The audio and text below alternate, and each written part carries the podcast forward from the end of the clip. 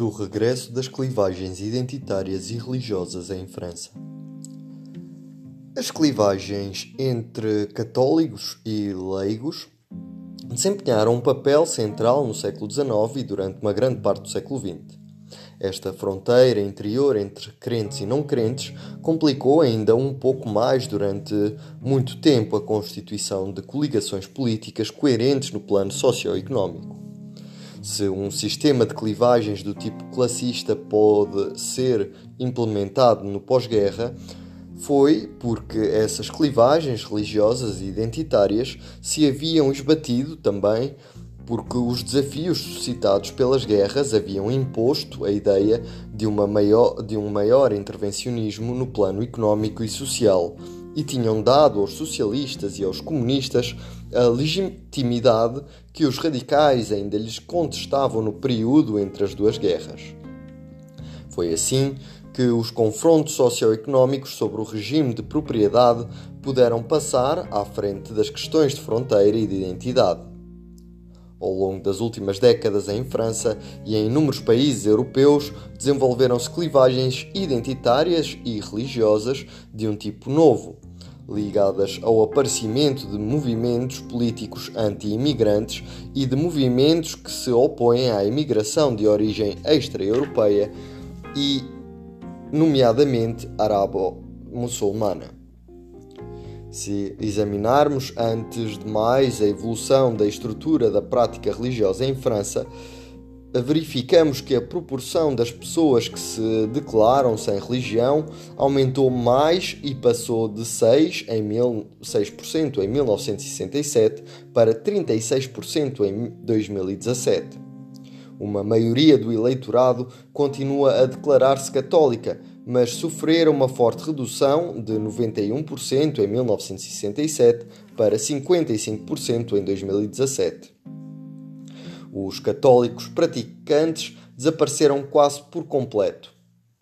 Para além do forte crescimento da população que se declara sem religião, assistimos também entre 1967 e 2017 a um desenvolvimento menos importante, mas mesmo assim significativo, nas práticas religiosas não católicas. Os eleitores muçulmanos ainda representavam menos de 1% do eleitorado em 1988, menos de 2% do eleitorado em 1997, tendo atingido cerca de 5% do eleitorado em 2012-2017. Entre os eleitores que se declaram de confissão muçulmana, a grande maioria das pessoas parece ter uma prática religiosa fraca. Precisemos que se trata de dados relativos às pessoas inscritas nos cadernos eleitorais.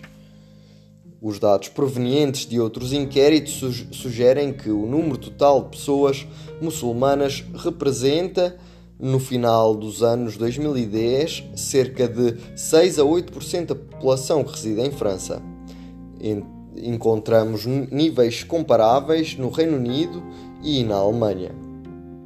Em comparação, a proporção de muçulmanos é ínfima na Polónia, na Hungria e ainda nos Estados Unidos, menos de 1% da população. Se examinarmos agora como as clivagens religiosas se traduzem no plano eleitoral, há dois fatos, factos principais. Primeiro que tudo, verificamos que a clivagem entre os eleitores católicos e eleitores sem religião nunca deixou de representar um papel extremamente importante no plano eleitoral e político em França. Se considerarmos o conjunto dos católicos, a sua propensão para votar em partidos de direita era, nos anos de 60 a 80, cerca de 40 pontos mais elevada do que os eleitores sem religião. Se tivermos em conta as características socioeconómicas dos eleitores católicos, esta diferença cai para cerca de 30 pontos.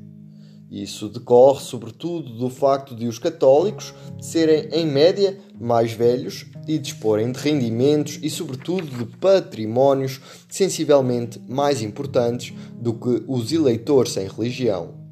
É um facto que a maior parte da diferença parece mesmo da natureza político-ideológica e não apenas socioeconómica.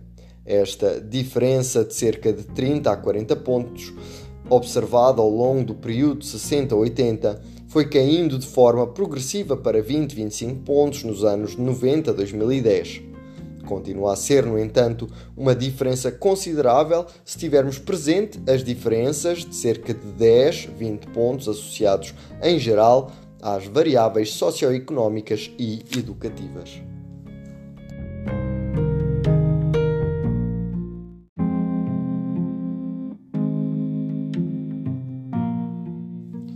A ascensão do nativismo e a grande perturbação político-religiosa. Em termos históricos, a diversidade religiosa foi associada em geral a uma votação mais importante nos partidos de esquerda. Encontramos esse mesmo posicionamento político intermédio dessas duas minorias religiosas desde os anos 60 aos anos 2010. No que se refere aos eleitores de confissão muçulmana, que os inquéritos permitem acompanhar separadamente a partir de 1988, observamos um posicionamento à esquerda muito mais nítido. A partir das eleições de 1997 e de uma forma sistemática, quando das eleições de 2002, 2007, 2012 e 2017, verificamos que os eleitores que se declaram de confissão muçulmana votam em massa nos partidos de esquerda, em redor de 80 a 90% dos votos, inquérito após inquérito. É certo que as amostras têm dimensões limitadas, mas os efeitos são muitíssimo significativos e encontram-se eleição, eleição após eleição. A diferença entre a votação dos partidos de esquerda entre os eleitores muçulmanos e não muçulmanos atinge cerca de 20 por 20, 40 a 50 pontos ao longo de todo o período de 95 a 2017. Esta diferença só é explicada numa parte muito pequena, pelo facto de ter em conta outras características desses eleitores que podem levá-los a votar mais nos partidos de esquerda em particular os rendimentos e os patrimónios mais fracos. Estes resultados conduzem a diversas observações. Antes de mais, não existe qualquer critério socioeconómico que, sugere, que, que gere uma votação tão clivada como esta de 80 a 90% dos eleitores muçulmanos nos partidos de esquerda. Veremos, todavia, que 80 a 90% dos eleitores negros nos Estados Unidos também votam no Partido Democrata de uma forma sistemática desde os anos 60 e que 80 e 90% dos eleitores de confissão muçulmana votam no, uh, no Reino Unido de uma forma sistemática no Partido Trabalhista desde os anos 80 e 90. A explicação principal desta votação de 80 a 90% dos eleitores de confissão muçulmana nos partidos de esquerda é relativamente evidente. Esses eleitores uh, percebem-se de uma imensa hostilidade em relação a eles por parte dos partidos de direita. Esta hostilidade à imigração extra-europeia exprime-se de uma forma aberta desde há várias décadas no seio da Frente Nacional. Nos anos 80, os primeiros êxitos eleitorais da Frente Nacional baseiam-se num slogan claramente nativista, inaugurado num panfleto de 1978. Um milhão de desempregados são um milhão de imigrantes a mais. A França e, a, e os franceses em primeiro lugar. Vote Frente Nacional. O folheto não o especifica, mas ninguém duvida de que só são visados os imigrantes extra-europeus e não a imigração branca europeia. Ao longo das últimas décadas, o cerne de propaganda da Frente Nacional foi, foi sempre defender o fim da imigração, o encerramento das fronteiras e a reforma do Código da Nacionalidade, de modo que os filhos dos imigrantes não europeus deixem de obter a nacionalidade francesa. É importante sublinhar a violência inaudita da operação, que consiste em redesenhar retrospectivamente a fronteira da comunidade e excluir dela pessoas que não conhecem outra vida que não seja no seu seio. Políticas maciças de perda de nacionalidade e deportações já foram levadas a cabo no passado, não só em França e na Europa durante a Segunda Guerra Mundial, mas também nos Estados Unidos durante os anos 30. Logo, está demonstrado pela história que opiniões públicas levadas ao rubro conseguem por vezes dar as chaves do seu país a governantes dispostos a lançar-se em políticas deste tipo, incluindo regimes eleitorais democráticos. Acrescentemos que os riscos de escalada subsequente à eventual chegada ao poder de tais partidos são tão mais fortes quanto as promessas feitas ao resto da população referentes aos benefícios que esta retiraria desses ataques anti-imigrantes se não baseiam em qualquer base factual sólida. Tendo em conta a ausência previsível de resultados no plano social e económico, a aposta excessiva na frente identitária seria a sequência mais lógica de uma tal experiência política, acompanhada por violências civis inimagináveis.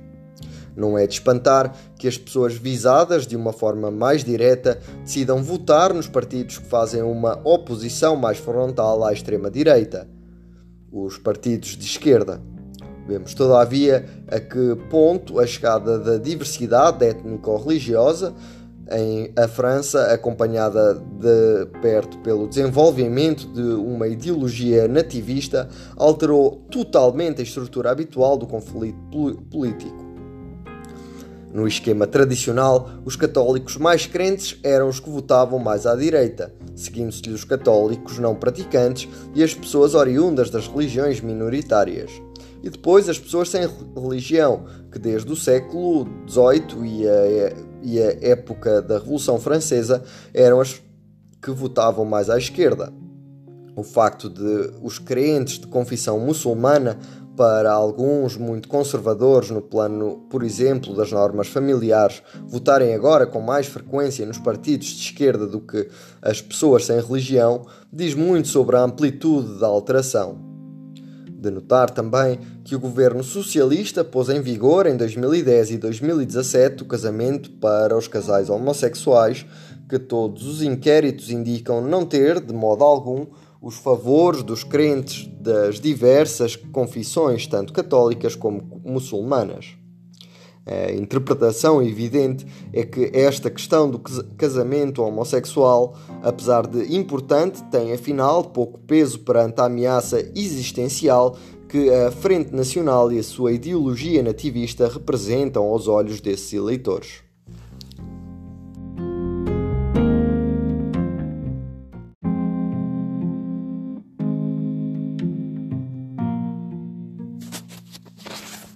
Clivagens religiosas, clivagens ligadas às origens.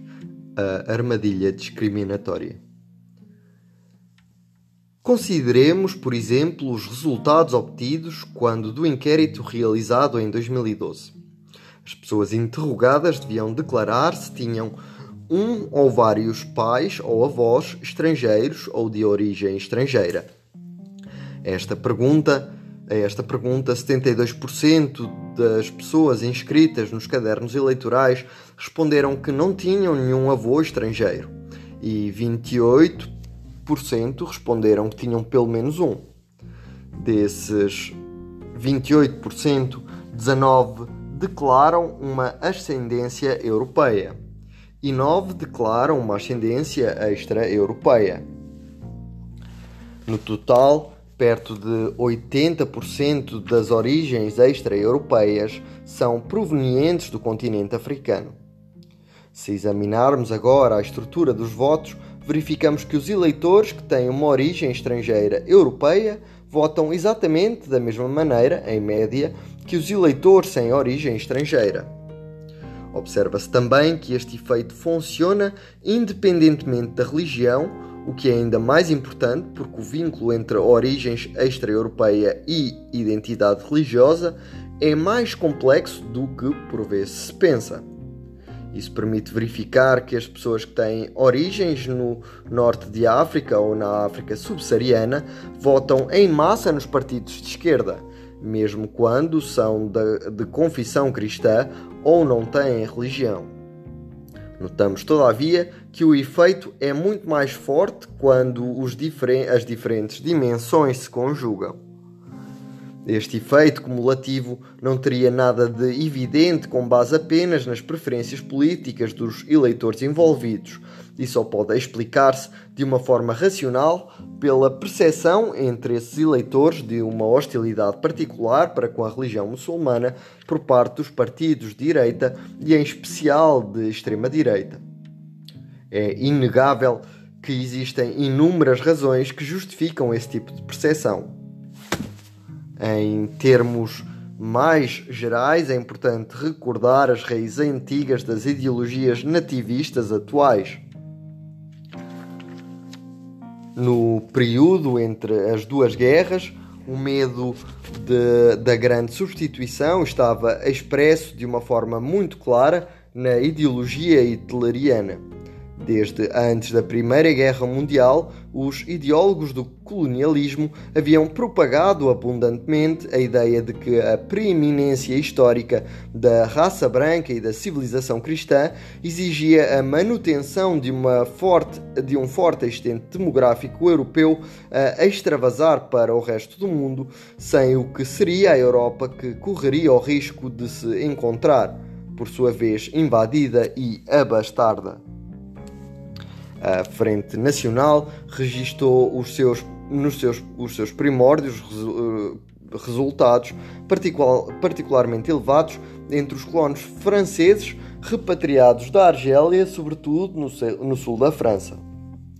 Alguns estudos mostram também que as pessoas de confissão muçulmana enfrentam hoje em dia discriminações especiais em França e na Europa, nomeadamente no mercado de trabalho. Para vencer este tipo de preconceitos, comparáveis àqueles que são vítimas as mulheres ou diversos grupos sociais noutros países, podemos pensar a priori em diferentes soluções, incluindo o sistema de cotas e de reservas, como foi possível no uh, possível na Índia para as diferentes uh, categorias discriminadas ao longo da história. A experiência indiana mostra, no entanto, que tais políticas correm o risco de tornar rígidos os contornos de determinadas categorias se não se conseguirem prever desde início as condições da sua evolução. No contexto francês e europeu, o risco de políticas desse tipo apenas contribuem para exacerbar as tensões identitárias e a hostilidade em relação ao Islão, ao Islão é real. Qualquer forma, vemos como a aprendizagem da diversidade pós-colonial, o desenvolvimento de ideologias nativistas de um novo tipo, conduziram ao aparecimento de configurações e conflitos desigualitários desconhecidos na Europa algumas décadas antes.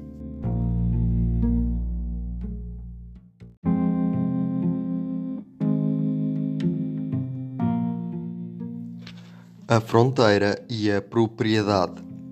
Um eleitorado dividido em quatro quartos.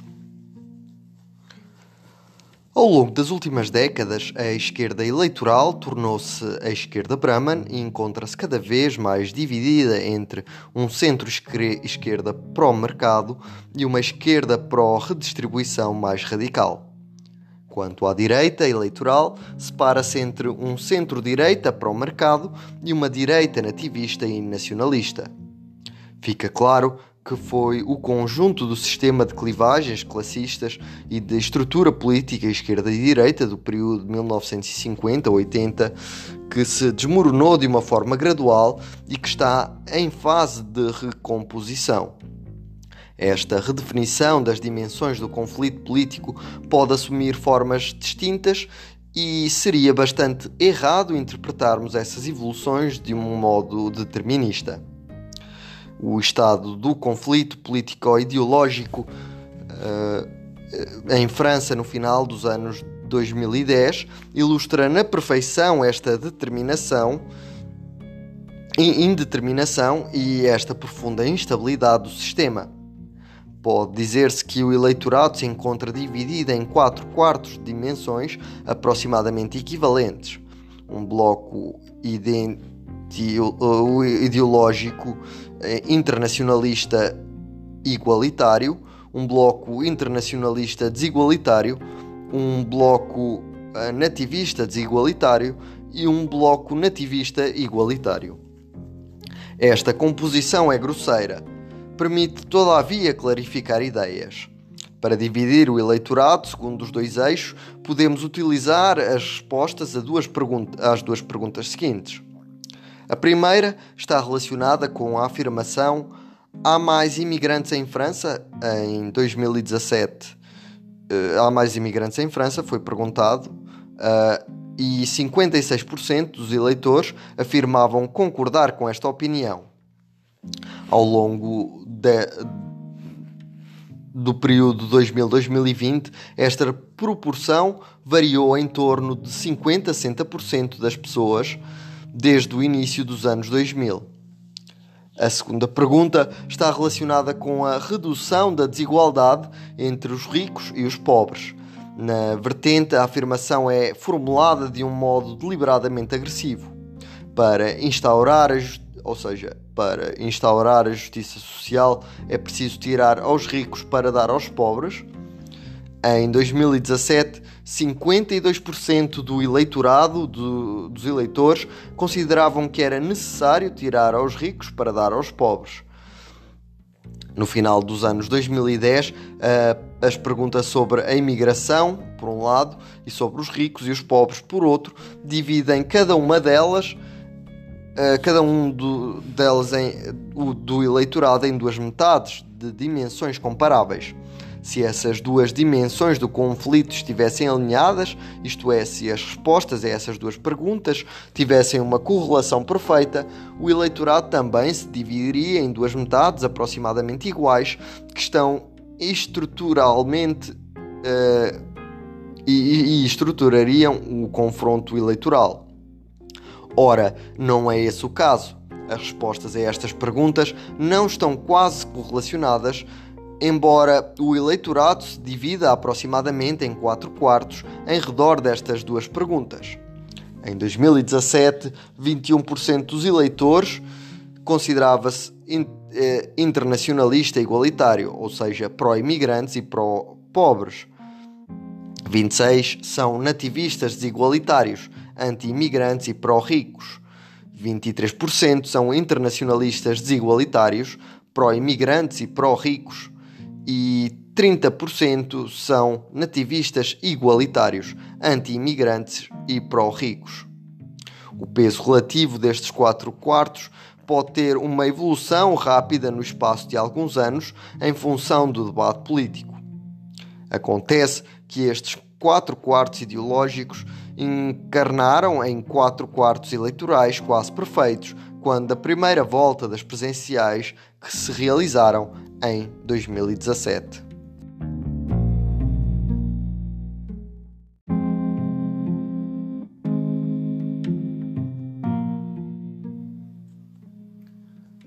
Da instabilidade do eleitorado em quatro quartos. Há que fazer diversas observações quanto a este eleitorado em 4 quartos. Antes de mais, as eleições presidenciais de 2017 são claramente a conclusão de um grande processo de decomposição do sistema de clivagens classistas e das categorias esquerda-direita do período 50-80. As duas coligações tradicionais, a esquerda eleitoral e a direita eleitoral, estão agora divididas por clivagens sociais e ideológicas profundas, para representar esta complexidade, uma estruturação do eleitorado em quatro quartos parece mais adequada do que, do que uma visão binária ou unidimensional. De notar, aliás, que é extremamente fora do comum contar com quatro candidatos que obtêm cada um entre 20 e 24% na primeira volta de uma eleição, onde só os dois primeiros candidatos podem passar à segunda. Regra geral, o voto útil leva os eleitores a concentrarem os seus sufrágios nos dois candidatos que surgem à cabeça das intenções de voto. Assistimos por vezes a corridas a três, mas corridas a quatro são renhidas e são raríssimas. Isso sugere que as divisões sociais e ideológicas do eleitorado em quatro quartos eram de tal modo fortes que nenhum dos quatro estava disposto a desistir do seu lugar em nome de uma lógica de eficácia eleitoral. No final, Le Pen e Macron chegaram muito ligeiramente à frente na primeira volta e a segunda opôs, por conseguinte, o bloco internacionalista desigualitário ao campo nativista igualitário. Contudo, é bastante evidente que os resultados eram tão próximos que qualquer um dos quatro primeiros candidatos da primeira volta poderia ter-se encontrado na segunda. Vemos, portanto, que o sistema de clivagens políticas está neste momento numa situação de muito grande instabilidade. O eixo principal do conflito político-ideológico está em processo de redefinição e várias trajetórias de, e bifurcações são possíveis a priori, em função, nomeadamente, da capacidade de mobilização e de convicção dos diferentes grupos e discursos em presença. Encontramos uma situação semelhante no próximo capítulo com os Estados Unidos. A questão importante é que as eleições francesas de 2017 constituem uma espécie de ponto de ruptura do antigo sistema de clivagens e, ao mesmo tempo que essa ruptura se situa na continuidade das evoluções anteriores, e em especial na linhagem do reforço da esquerda Brahman e do sistema de elites múltiplas.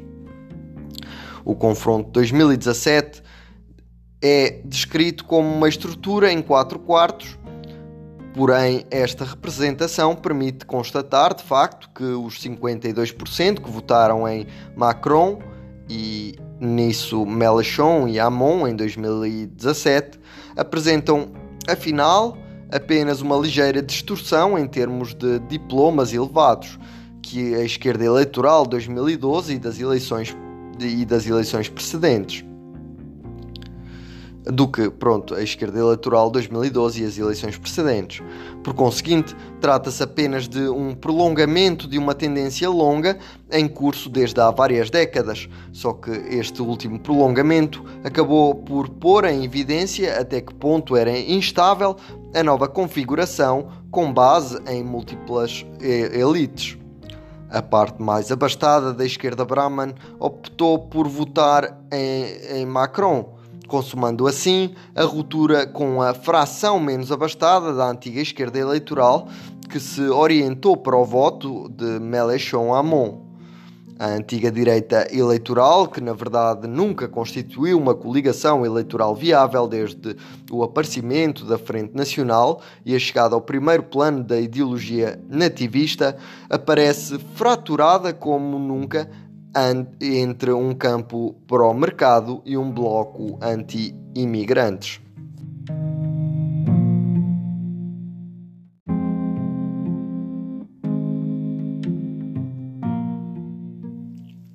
Coletes amarelos, carbono e ISF, a armadilha social nativista em França. Como é muito natural, existem várias narrativas contraditórias que permitem descrever recomp as recomposições em curso e os acontecimentos vindouros. O novo bloco eleitoral, formado em redor de Macron e dos partidos do LREM e Modem no centro do jogo político, pode ser visto como uma tentativa de constituir um bloco burguês que permita reconciliar a esquerda Brahman e a direita mercantil. Com efeito, de um ponto de vista sociológico, é pouco contestável que esta coligação reúna em simultâneo os mais diplomados, os rendimentos e os patrimónios mais altos, vindos tanto da centro-esquerda como do centro-direita. Aos olhos dos atores e dos eleitores envolvidos, esta nova coligação apresenta-se de bom grado como a dos progressistas. Trata-se de se opor aos nacionalistas e, de um modo mais geral, àqueles que repudiam em simultâneo a globalização e a Europa e cujas raivas e paixões tristes levariam também a que se atacassem tanto os imigrantes como os empresários. É interessante ver que esta nova grelha de análise do conflito político baseada na oposição entre progressistas e nacionalistas também é promovida pelo campo nativista, que se contenta em inverter-lhe os termos. Para Le Pen e a Frente Nacional, o novo conflito opõe os globalistas aos patriotas. Os primeiros seriam as elites nómadas e sem vínculos, sempre dispostas a colocar os assalariados sob pressão e a tomar os seus serviços novas vagas de imigrantes a baixo custo, enquanto os patriotas defenderiam os interesses das classes populares perante as ameaças da globalização hipercapitalista e mestiçada, sem fronteira e sem pátria. O problema é que esta visão binária do conflito político, que serve bem à, àqueles que desse modo se colocariam no centro do jogo, é concomitantemente falsa e perigosa. É falsa porque a realidade do conflito político-ideológica atual uh, tanto em França como na maior parte dos países, é profundamente multidimensional. A simplificação binária do modo progressista nacionalista ou globalista patriotista é perigosa porque equivale a colocar a ideologia na nativista e o seu cortejo de violências potenciais como única alternativa possível. Esta estratégia retórica visa, por certo, manter eternamente no poder os progressistas, mas na realidade corre o risco de precipitar o êxito eleitoral dos nacionalistas. Sobretudo se estes últimos conseguirem criar uma forma de social nativismo, isto é, uma ideologia que conjugue objetivos sociais e igualitários no seio dos nativos e formas violentas de exclusão para os não nativos. Uma tal evolução está em curso há várias décadas na ideologia da Frente Nacional e o risco é que os acontecimentos 2017-2019, em particular a crise dos coletes amarelos, aceleraram essa transformação. A Frente Nacional começou a empreender a partir dos anos 90 e 2000 uma viragem social, assumindo cada vez mais a defesa dos detentores de baixos salários e do sistema de proteção social. Esta viragem, no momento em que a esquerda Brahman dava a impressão de abandonar as classes populares, contribuiu para alargar e diversificar a base eleitoral do partido. Em 2017-2019, a FN pôde assim exigir a manutenção e depois o restabelecimento do ISF, quando o próprio partido defendera a supressão de toda e qualquer forma de imposto progressivo algumas décadas antes. Claro que não se devem subestimar a, não se deve subestimar a sinceridade e a profundidade desta conversão social e fiscal que deve muito ao oportunismo. O discurso programático da FN repousa, antes de mais, na exclusão de migrantes e nos benefícios consideráveis que ela espera retirar da mesma.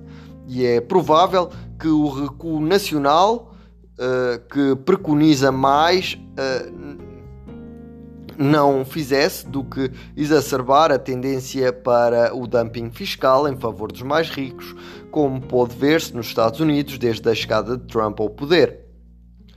É verdade que este discurso pode vir a compensar e que o risco de uma armadilha social nativista, atiçada pela política pró-ricos sem complexos, conduzida pelo governo de Macron, corresponde a uma realidade em França.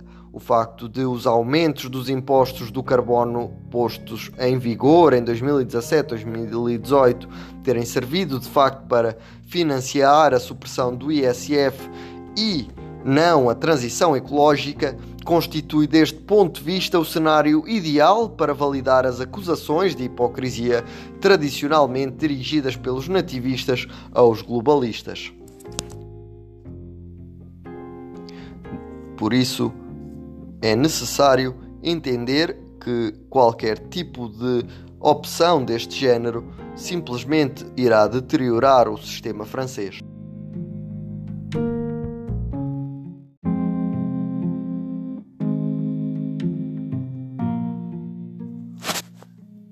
A Europa e as classes populares. A construção de um divórcio. As orientações implementadas desde 2007 e, em particular, o modo como o tema da Europa e da construção europeia foi instrumentalizado para justificar baixas de impostos aos mais ricos, também fazem correr o risco de se constituir uma frente anti-europeia cada vez mais forte entre as classes médias e populares em França durante os próximos anos. Esta percepção de uma União Europeia baseada na concorrência de todos contra todos e funcionando, antes de mais, ao serviço das classes socialmente mais favorecidas, contribui, aliás, para explicar a desafetação popular em relação às uh, em relação à construção europeia, tal como esta foi expressada. Por exemplo, em França, quando do referendo do Tratado de Maastricht em 1992 e depois de novo com o referendo do Tratado Constitucional Europeu em 2005. Por exemplo, estas duas consultas são importantes porque permitem tomar consciência da dimensão do divórcio, quando o referendo de 1992, que tinha como objeto principal a introdução do euro, o sim venceu por pouco, com 51% de, contra 49, graças sobretudo a uma mobilização de última hora do presidente socialista, depois de diversas sondagens terem anunciado a vitória do não. Mas é um facto que esta vitória só foi obtida graças às categorias sociais mais favorecidas. Os dados disponíveis provenientes também de inquéritos pós-eleitorais mostram sem ambiguidade que os 30% dos eleitores que dispunham de diplomas, rendimentos e patrimónios mais elevados votaram de uma forma maciça no sim, enquanto os 60% mais baixos votaram com muita nitidez no não. Quanto ao referendo de 2005, visava reunir os diferentes tratados europeus num único tratado com valor constitucional, o TCE. Trazia poucas inovações eh, substanciais e nenhum avanço social. Equivalia a uma sacralização do funcionamento da União Europeia em redor dos princípios da concorrência livre e não falseada da livre circulação dos capitais, dos bens e das pessoas e da manutenção da regra da unanimidade em matéria fiscal. Foi rejeitado secamente pelos eleitores franceses, com 55% de nãos contra 45% de sims. Estas duas votações de 1992 e 2005 são reveladoras porque a estrutura nitidamente classista dos sufrágios expressos, seja qual for a dimensão da estratificação social considerada, do rendimento uh, de, porque são reveladoras a estratificação social considerada são diferentes das dos blocos esquerda-direita, tal como ainda existiam na época. São as classes abastadas do centro-esquerda e do centro-direita, vindas da esquerda Brahman e da direita mercantil, que se uniram de facto para fazer avançar a construção europeia muito antes da tentativa de construção de uma tal aliança ao nível político sob a forma de bloco burguês em 2017 como a explicar um tal divórcio entre as classes populares e a construção europeia. Parece que a explicação mais plausível é a percepção de que uh, o grande mercado europeu beneficia, antes de mais, os atores económicos mais poderosos e os grupos sociais mais favorecidos. Com efeito, é pouco contestável que a concorrência dos seus impostos, em benefício dos atores mais móveis e em detrimento dos mais modestos, a ideia segundo a qual os grupos sociais mais modestos seriam espontânea e irracionalmente nacionalistas, uma hipótese muito cómoda que permite às elites progressistas justificar a sua missão civilizadora, não resiste de modo algum à análise. O nacionalismo dos pobres não é mais espontâneo, espontâneo do que o dos ricos. Constrói-se e desconstrói-se em, ter em termos históricos, sociais e políticos. Acontece que depois de votos tão clivados no aspecto social e, sobretudo, após uma tal derrota do sim no referendo de 2005, poderíamos pensar que isso seria, iria conduzir a uma mudança da orientação política em França e na Europa. De facto, enquanto a União Europeia não for posta ao serviço de uma política de justiça social e fiscal clara e visível, temos dificuldade em ver o que poderia pôr a este a pôr termo a este violento divórcio entre classes populares e a construção europeia.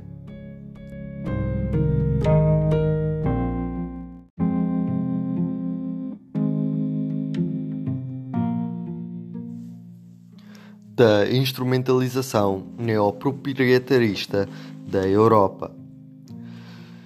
Infelizmente, não ocorreu qualquer reorientação deste tipo as múltiplas disposições contidas no Tratado Constitucional Europeu de 2005 foram retomadas em 2007 no Tratado de Lisboa, que foi ratificado por via parlamentar a fim de evitar o escolho referendário. É certo que a frente do não não trouxe uma proposta alternativa precisa que tivesse podido servir de base à adoção de um outro texto. Não deixa de ser verdade que é perigoso decidir ignorar a esse ponto as insatisfações expressas nas urnas e recusar-se a dar-lhes saídas políticas construtivas. Quando das eleições francesas de 2012 o candidato socialista havia evocado a possibilidade de renegociar o novo tratado orçamental, negociado uns meses antes, e que levava a um endurecimento considerável das regras em matéria de déficit, Todavia, na ausência de uma proposta precisa, isso não conduziu a nada. As evoluções observadas ao longo desses, destes últimos anos não param de fazer aumentar o fosso entre a União Europeia e as classes populares. Em particular, o poder político saído das eleições francesas de 2017 pretende-se pró-europeu, enquanto instrumentaliza, uma vez mais, a construção europeia ao serviço de uma política pró-ricos, de uma forma particularmente grosseira. As duas medidas fiscais centrais, votadas logo no outono de 2017, a saber, a transformação do ISF em IFI, Imposto sobre a Fortuna Imobiliária, e a entrada em vigor de uma taxa de tributação proporcional sobre o rendimento do capital foram aprovadas em grande medida em nome da concorrência europeia. É certo que essas medidas também foram justificadas em nome da ideologia dos alpinistas da frente, segundo a qual o conjunto da população tiraria proveito dos benefícios fiscais concedidos aos mais ricos. Podemos duvidar, todavia, de que a ideologia dos alpinistas da frente, próxima do espírito de, da ideologia do trickle-down, utilizada por Ronald Reagan nos anos 80 e dos Job Creators, desenvolvida por Donald Trump e os republicanos norte-americanos nos anos 2010, tivesse podido conduzir por si só a medidas fiscais no contexto francês de 2017, sem o argumento da concorrência fiscal europeia.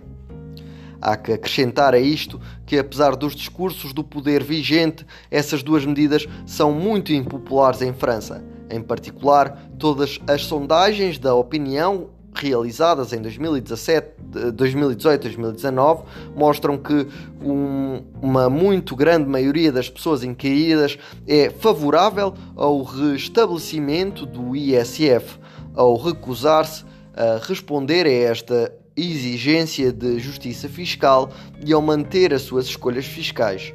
O governo assume, portanto, de uma forma clara e explícita o risco de instrumentalizar a Europa e exacerbar os sentimentos negativos perante o tipo de integração europeia que defende. Tratando-se do ISF, já foi evocado um outro argumento segundo o qual os ativos financeiros conduziriam pela sua natureza a mais criação de emprego do que os ativos imobiliários.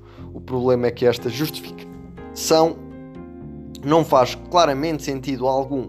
Uma carteira financeira investida nos quatro cantos do mundo não cria nenhum emprego em França, enquanto a construção de uma casa ou de um edifício os cria de imediato.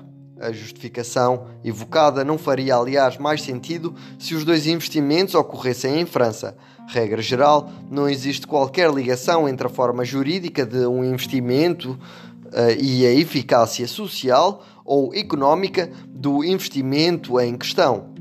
Em contrapartida, existe uma ligação muito clara com o montante da fortuna a totalidade dos patrimónios mais importantes assume a forma de ativos financeiros, de tal modo que a isenção destes últimos permitiu, sobretudo, uma supressão quase total do ISF para os mais ricos, sem que tal fosse assumido de uma forma clara e fingindo acreditar que isso decorria de um objetivo de investimento e de criação de emprego.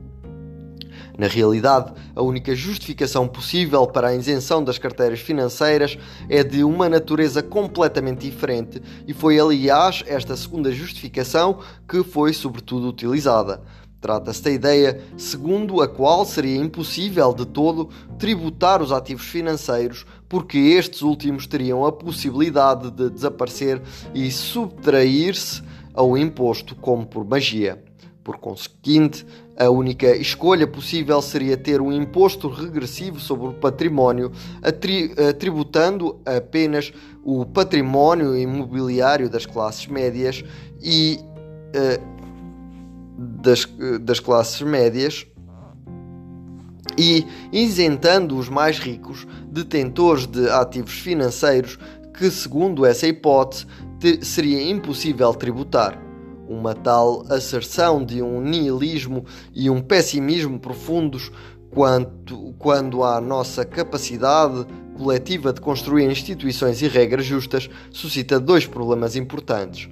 Antes de mais, a ideia segundo a qual os ativos financeiros teriam fugido em massa de França para escapar ao ISF não se apoia em qualquer base séria. Apesar da administração deficiente deste imposto, os inúmeros eh, os números montantes dos patrimónios declarados apresentaram um forte progresso desde o início dos anos 90. Em particular, os patrimónios financeiros declarados nos escalões mais elevados tiveram um progresso ainda mais forte do que os patrimónios imobiliários, que também progrediram muito mais depressa do que o produto interno bruto e os rendimentos ao longo das épocas recentes. No total, as receitas do ISF foram multiplicadas por mais de 4 entre 1990 e 2018, enquanto o PIB nominal apenas duplicou. Esta progressão reflete, é certo, um fenómeno geral de escalada do nível de concentração dos patrimónios, observado no plano mundial desde os anos 80 e 90.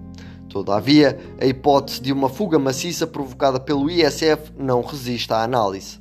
Em seguida, e sobretudo mesmo, mesmo supondo que a fuga dos ativos financeiros para fora da França seja confirmada, a consequência lógica é que o governo francês deveria empenhar-se em pôr fim a tais práticas, a não ser que supusesse que nada pode ser feito nesse sentido.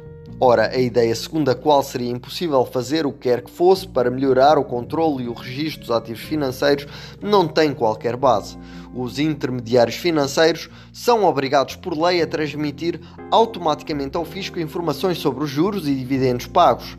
Se o sistema de declarações pré-preenchidas aplicável no caso dos rendimentos nunca foi alargado às declarações de patrimónios, é algo que decorre de uma escolha política e não de, um modo, de modo algum de uma impossibilidade técnica.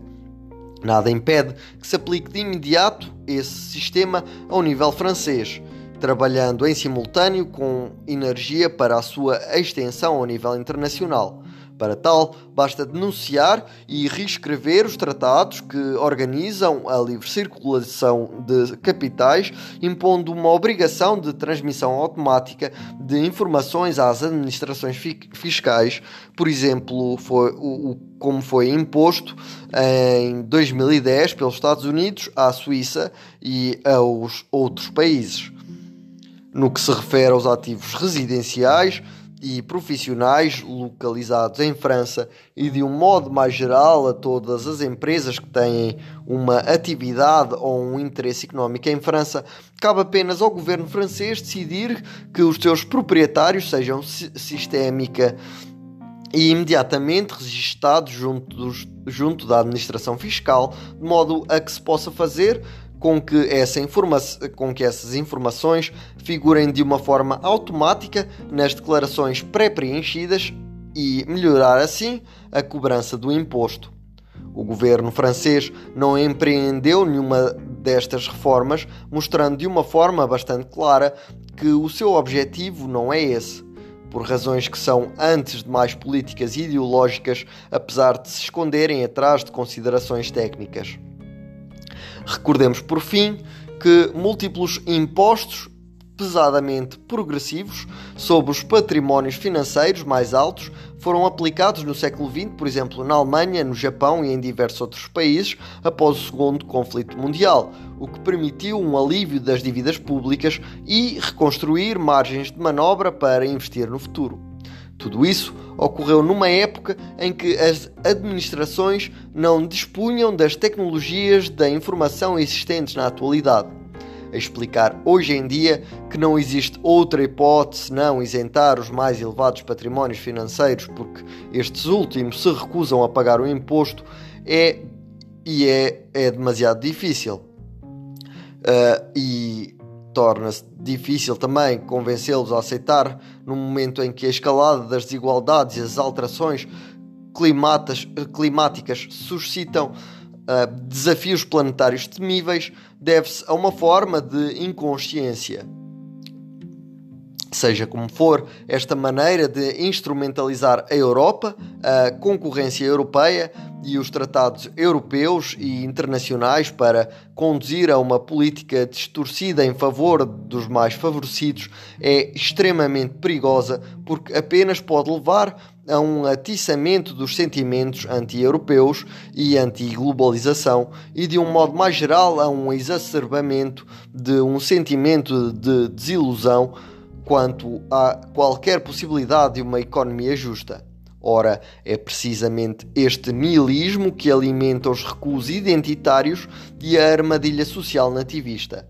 Antes de estudarmos as condições da sua superação, temos primeiro de sair do quadro francês e analisar uh, a, em que medida as transformações da estrutura de clivagens políticas observadas no hexágono se encontram noutros países.